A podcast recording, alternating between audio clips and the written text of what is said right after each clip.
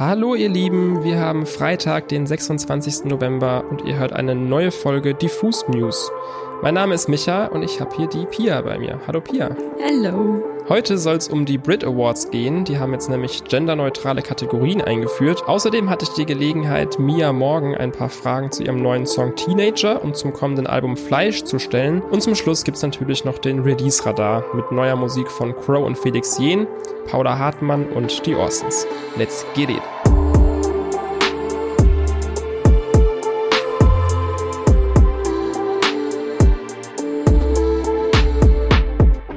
Mia Morgan ist zurück. Sie veröffentlicht heute ihre neue Single Teenager inklusive Musikvideo und damit ihren ersten musikalischen Output seit der Gruft-Pop-EP 2019. Und Teenager ist da auch nur ein ganz kleiner Appetizer für ihr Debütalbum. Das trägt nämlich den Titel Fleisch und soll dann schon am 29. April 2022 erscheinen. Ich konnte Mia morgen ein paar Fragen für unsere Diffus News heute stellen. Und zuallererst hat es mich da interessiert, wie es überhaupt zu diesem schon sehr krassen und bildlichen Titel kam und um was für Fleisch es da denn überhaupt geht. Es gibt auf der Platte einen gleichnamigen Song, Fleisch, praktisch der Titeltrack.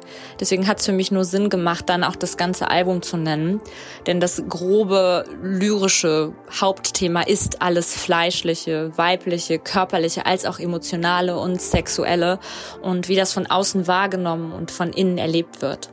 Ich kann immer nur aus meiner eigenen Sicht schreiben, deswegen geht es auch um mich und mein Fleisch. Ein bisschen im Kontrast zu diesem Titel steht übrigens das Albumcover. Das zeigt nämlich Mia mit Kleid und Blumenkranz neben einer Kuh. Auf der Gruftpop-EP hat sich Mia ja noch als äh, verruchte Heilige, würde ich mal sagen, inszeniert. Deswegen wollte ich von ihr wissen, wie es zu diesem neuen Look kam und wie denn der Fotoshoot war. So ganz nah neben einem paar riesiger Hörner. Schon ganz lange bevor die ersten Songs für das Album feststanden, hatte ich eine sehr genaue Vorstellung davon, wie das Coverfoto aussehen sollte. Und zwar wollte ich mich ästhetisch ästhetisch für diese Kampagne in einer sehr traumähnlichen, pastelligen Elfenwelt bewegen. Und ich wollte ein Bild von mir und einer Kuh. Kühe sind meine absoluten Lieblingstiere. Deswegen bin ich für das Covershooting auf den Lebenshof Wilde Hilde gefahren, wo Kühe leben, die aus der Schlachtung gerettet wurden oder aus Molkereibetrieben gerettet wurden und dort bis an ihr Lebensende glücklich und ohne Qualen auf großen Weiden stehen. Das war ein sehr, sehr schöner Tag für mich. Ich habe ganz viele liebe Kühe kennengelernt. Mir wurden ihre individuellen Leidensgeschichten, die ja jetzt aber alle ein Happy End haben erzählt, muss auch voll viel weinen.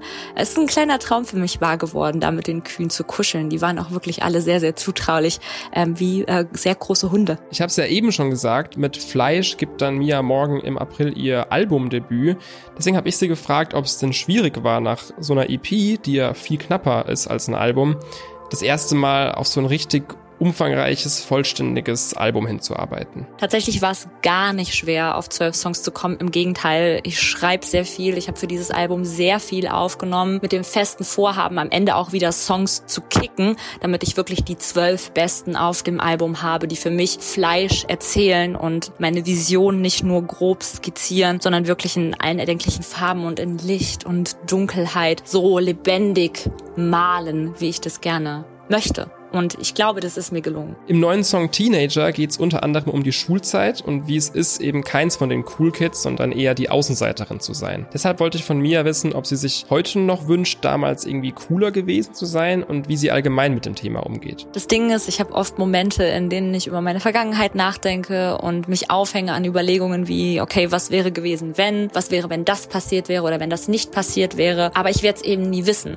was gewesen wäre, wenn, weil es nicht war. Aber ich weiß, was jetzt ist und ich wäre nicht, wer ich bin, wenn ich nicht gewesen wäre, wer ich war. Ergo, ich würde um nichts in der Welt in der Zeit zurückreisen wollen, um irgendwie cool zu sein als Teenager, weil erstens Coolness total overrated ist. Ich würde auch nicht sagen, dass ich jetzt cool bin. Und zweitens habe ich einfach super viel daraus gelernt. So ein kleines bisschen. Ich will nicht sagen, gegen den Strom zu schwimmen, sondern einfach irgendwie mich selber schon sehr früh zu reflektieren und sehr viel nachzudenken über meinen Platz in der Welt. Das hat mich zu der Frau gemacht, die ich jetzt bin und äh, mit dieser Frau bin ich eigentlich sehr glücklich. Dieses sich nicht so richtig zugehörig fühlen und auch irgendwie mit sich selbst nicht im Reinen sein, Damit struggelt ja nicht nur Mia, sondern ganz, ganz viele Menschen da draußen. Ich habe sie gefragt, was sie solchen Menschen als Tipp mitgeben würde und was ihr selbst damals in der Schulzeit geholfen hat, um nicht den Mut zu verlieren. Erstens, etwas, das mir manchmal hilft, ist mir in den Sinn zu rufen, dass wir alle strugglen. Das macht die eigenen Struggle nicht weniger schlimm und es gibt Leute, die haben es wesentlich leichter im Leben als andere. Aber auch die tollste, coolste, hübscheste, erfolgreichste Person, die man selbst vielleicht perfekt findet, hat Selbstzweifel und Ängste und findet sich vielleicht gar nicht so perfekt. Das hilft mir manchmal. Und zweitens, etwas nachzujagen, was man nicht ist, macht unglaublich unglücklich und frustriert enorm. Ich glaube, es gibt einen gesunden Mittelweg zwischen sich selbst zuzugestehen, dass man weiterkommen und sich weiterentwickeln, wachsen will, dass man etwas dazulernen will, als auch zu akzeptieren,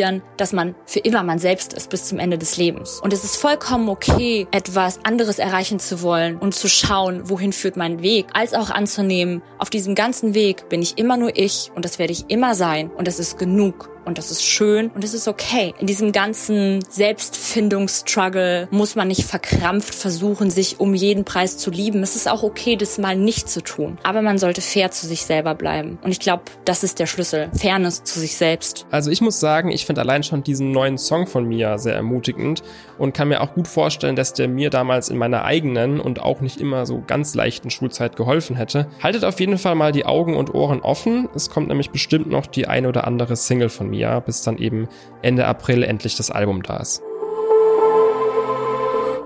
Micha, du hast es am Dienstag ja schon erzählt, und zwar, dass Spotify die Shuffle-Funktion von Alben auf Wunsch von Adele jetzt entfernt hat und damit ging ja so eine Art Ruck durch die Musiklandschaft, hatte man das Gefühl. Vor wenigen Tagen fand dann tatsächlich ein zweiter Ruck in der Musikbranche statt, der zum Umdenken angeregt hat und noch wesentlich bedeutender für zukünftige MusikerInnen ist. Denn ab 2022 wird es bei den Brit Awards keine separaten Preise mehr für Männer und Frauen für den besten Solo und den besten internationalen Act geben. Die geschlechtsspezifischen Kategorien sollen nämlich durch die zwei geschlechtsneutralen Auszeichnungen Artist of the Year und International Artist of the Year ersetzt werden. In einer Erklärung auf Twitter schrieb der Veranstalter, dass die Brits sich dazu verpflichtet haben, die Show einfach ein bisschen inklusiver zu gestalten. Außerdem haben sie auf der Website der Preisverleihung noch hinzugefügt, dass es darum gehe, KünstlerInnen ausschließlich für ihre Musik und ihre Arbeit zu feiern und nicht dafür, wie sie sich identifizieren oder wie andere sie sehen. Eine Person, die zu diesem Umdenken wohl auch maßgeblich beigetragen hat, ist Sam Smith, denn er definiert sich selbst als nicht-binär und wurde beispielsweise bei der Zeremonie 2021 von den geschlechtsspezifischen Kategorien für Solokünstler ausgeschlossen. In einer Erklärung sagte er damals, dass er sich auf eine Zeit freue, In der Preisverleihungen die Gesellschaft widerspiegeln können, in der wir leben und rief dazu auf, unabhängig von Geschlecht, Rasse, Alter, Fähigkeiten, Sexualität und Klasse das Leben und die Musik zu feiern. Die nächste Preisverleihung, bei der genau diese Neuerungen und die geschlechtsneutralen Kategorien jetzt umgesetzt werden sollen, wird am 8. Februar 2022 stattfinden. Aber damit noch nicht genug, denn im nächsten Jahr werden dort auch die vier brandneuen Kategorien Alternative Rock Act, Pop R&B Act, Hip Hop Grime Rap Act und Dance Act eingeführt. Also im nächsten Jahr alles ein bisschen neu bei den Brit Awards, aber auch ein bisschen moderner. Wir machen weiter mit dem Release-Radar und den möchte ich heute mit einer Frage einleiten. Und zwar, mögt ihr Oliven? Und noch viel wichtiger, mag euer Partner bzw. eure Partnerin Oliven? Denn sollten eure Antworten bei dieser Frage miteinander übereinstimmen, dann habe ich leider ganz schlechte Neuigkeiten für euch. Ihr passt als Paar nicht zusammen. Das besagt zumindest die legendäre Oliventheorie aus der Sitcom How I Met Your Mother. Demnach muss nämlich in jeder gesunden Beziehung ein Part eben Oliven mögen und der andere nicht. Ihr fragt euch jetzt vielleicht, was das in unserem Release-Radar zu suchen hat. Aber das ist ganz easy erklärt, denn die Orsons haben kurzerhand mit Oliven diese Theorie zum Song gemacht. Zuletzt hat die Band die Single Recycle veröffentlicht, die hat aber noch eher, würde ich sagen, zum Kosmos von ihrem letzten Album Tour Life for Life aus dem letzten Jahr gehört. Oliven scheint jetzt eher eine neue Schaffensphase der Orsons einzuläuten und die Jungs wagen sich damit auch erstmals in Hyperpop-Gefilde. Der Sound ist ja international gerade ein riesiges Thema, angefangen bei Artists wie Charlie XCX und Sophie bis hin zu Newcomern wie Glaive. In Deutschland haben sich da noch nicht so viele KünstlerInnen daran getraut, aber ich finde, die Orsons machen ihre Sache da gut und gehen mit gutem Beispiel voran. Verantwortlich für diesen futuristischen, crazy Sound ist natürlich wie immer Tour und ich finde, der Style passt so gut zu den Jungs, dass man sich glatt fragt, warum ist das nicht schon viel früher passiert? Inhaltlich geht es eben um ein Pärchen, das stur an einer Beziehung festhält und das obwohl, beziehungsweise wenn man nach How Met Mother geht, eben weil man verschiedenes Essen mag, verschiedene Serien mag und ja auch ganz allgemein einfach verschiedene Vorstellungen vom Leben hat. Übrigens, kleiner Fun Fact, ich habe die ganze Zeit drauf rumgedacht, woher denn das Sample in der Hook kommt. Jetzt weiß ich es endlich. Es ist Baby Keem. Der Tour hat eben einfach einen guten Geschmack. Kleine Ergänzung dazu, ich finde auch das Artwork super interessant, dass er eigentlich einfach nur ein lilaner Hintergrund ist mit so einem schimmernden roten Kreis und einer orangefarbenen Linie, aber trotzdem könnte es eine ganz minimalistische Olive sein, finde ich. Ich erinnere das auch an so eine Martini-Olive oder ja, nicht mit, genau, so, einem, mit genau. so einem Spieß durch. Ganz genau. Also da auf jeden Fall auch wieder komplett durchdacht, dieses Oliventhema. Orsons immer ästhetisch unterwegs. Von den Orsons kommen wir passenderweise jetzt zu Crow, denn kleiner Funfact für alle, die es noch nicht wussten, der Reutlinger Rapper Cast, der ja vor allem als Mitglied der Orsons bekannt ist, wurde auf den jungen Crow damals mit als erster aufmerksam und vernetzte ihn mit Shimperator, die Crow wenig später ja auch gesigned haben. Also die Orsons quasi auch maßgeblich an Crows ersten Schritten im Musikbusiness beteiligt. Und wo wir an der Stelle eh schon in Erinnerung schwelgen, ihr habt es vielleicht schon mitbekommen, denn Easy, Crows erste Single und sein absoluter Durchbruchshit aus dem Jahr 2011, ist am Dienstag diese Woche doch tatsächlich schon zehn Jahre alt geworden. Und wenn man das hört, finde ich, merkt man auf eine Art auch einfach, wie alt man geworden ist, oder? Aber ja, passend zum Jubiläum hat Crows sich natürlich nicht nehmen lassen, etwas ganz Besonderes zu planen und hat heute gemeinsam mit Felix Jen eine neue Version von Easy veröffentlicht. Der Song klingt wesentlich futuristischer als das Original und deshalb vielleicht auch ein bisschen unterkühlter und zum Teil tatsächlich eigentlich auch fast so,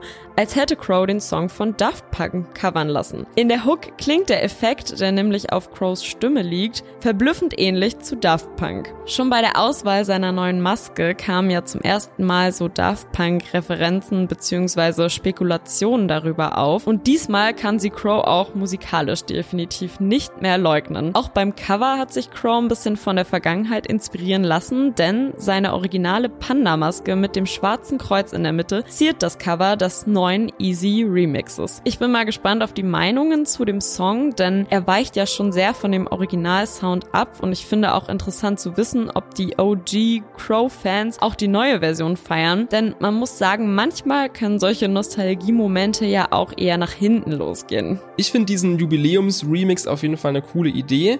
Aber was ich auch eine coole Idee gefunden hätte, wäre, wenn statt Felix Jen einfach Crow selbst sich nochmal remixt, also quasi der heutige Trip und True Crow, den alten Easy und Rayop Crow. Und ich glaube, das wäre auch ein spannender Mix an verschiedenen Sounds geworden. Ja, und das war's dann auch schon wieder mit den Diffus News für diese Woche. Ich wünsche euch da draußen auf jeden Fall ein entspanntes Wochenende und ich möchte euch an der Stelle noch eine kleine Empfehlung mit auf den Weg geben. Heute ist unsere neue Titelstory erschienen. Und zwar hat der liebe Yannick sich mit Bad Moms J getroffen, um über ihr brandneues Debütalbum zu sprechen. Seht euch das auf jeden Fall rein, abonniert uns auf YouTube und aktiviert auch die Glocke, um immer auf dem neuesten Stand zu sein. Bis dahin wünschen wir euch ein schönes Wochenende und bis Dienstag. Tschüss!